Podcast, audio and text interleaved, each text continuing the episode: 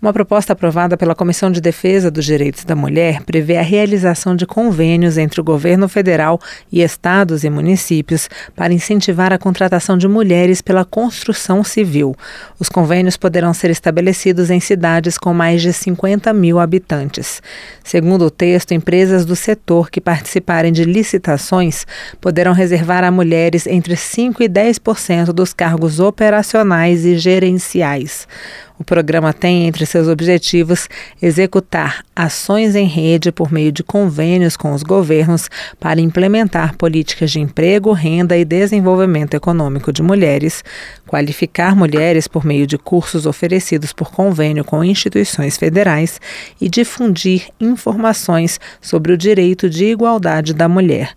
Relatora do texto na Comissão da Mulher, a deputada Franciane Bayer, do Republicanos do Rio Grande do Sul, afirma que a construção civil ainda é um ambiente muito masculino. Um programa, então, que lança né, a qualificação, a capacitação dessas mulheres e uma pequena reserva de vagas para as mulheres atuarem na construção civil.